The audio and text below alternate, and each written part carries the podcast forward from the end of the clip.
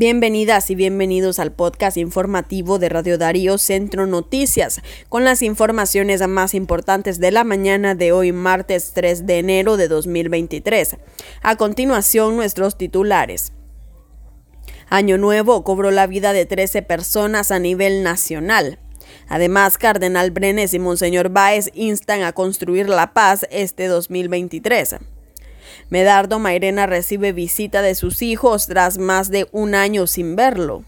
Y en la noticia internacional, al menos 138 millones de lempiras en viáticos derogó el Congreso Nacional de Honduras entre febrero y noviembre de 2022.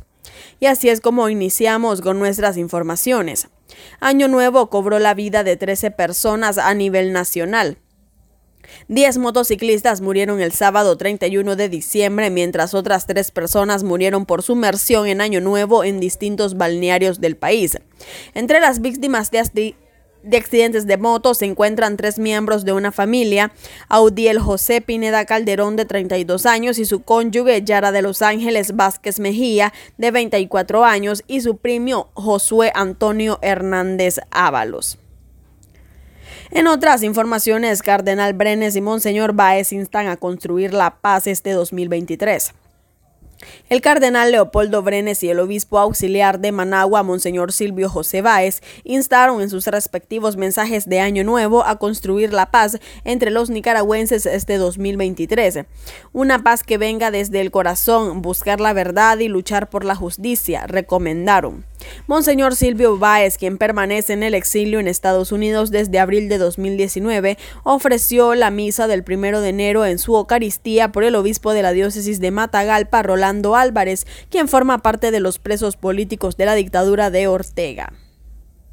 Y en otras informaciones, Medardo Mairena recibe visita de sus hijos tras más de un año sin verlo. Familiares del reo político y líder campesino Medardo Mairena, a través de sus redes sociales, informaron que el régimen de Ortega y Murillo permitieron visitarlo en las celdas de auxilio judicial conocida como el Nuevo Chipote. La visita de los familiares se dio el 24 de diciembre, pero también el 31, en la que pudieron estar presentes todos los hijos del líder campesino, tras más de un año y medio de estar detenido de manera ilegal. En otras informaciones, Panamá rompió récord con paso de migrantes irregulares en 2022. El Servicio Nacional de Migración afirmó que después de las personas venezolanas que atravesaron Panamá, le siguen las ecuatorianas con 29.399. Las haitianas son 22.392, 5.961 cubanas y 5.064 colombianas, entre otras nacionalidades.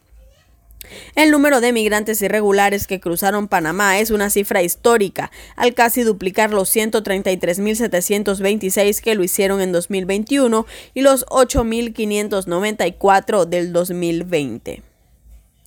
Y en otras informaciones, Daniel Ortega se reúne con su hermano Humberto.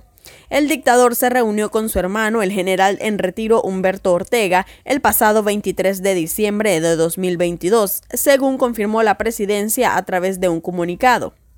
La información fue confirmada la noche del primero de enero en un comunicado publicado a través de los medios de comunicación oficiales, propiedad de la pareja dictatorial. La nota de prensa señala que el dictador se habría reunido con su hermano luego del acto de recordación del 50 aniversario del terremoto de Managua de 1972. Y en la noticia internacional, al menos 138 millones en viáticos erogó el Congreso Nacional de Honduras entre febrero y noviembre de 2022. El Congreso Nacional cerró el 2022 con más de 130 millones de lempiras en gastos de compras de pasajes y viáticos para los diputados propietarios y suplentes. Según datos recabados en el portal único de transparencia de este órgano unicameral, desde febrero a noviembre de 2022 los parlamentarios erogaron en gastos de viático así como compras de pasajes nacionales e internacionales un aproximado de 138.5 millones de lempiras. Y de esta manera finalizamos nuestro podcast informativo Centro Noticias con las informaciones más importantes de la mañana. Muchas gracias por seguirnos y recuerden seguirnos en nuestras redes sociales, al igual que en nuestra página web Radio Darío 893.com y nuestro canal de Spotify. Muchas gracias por su fidelidad y recuerden que juntos derrotamos la censura.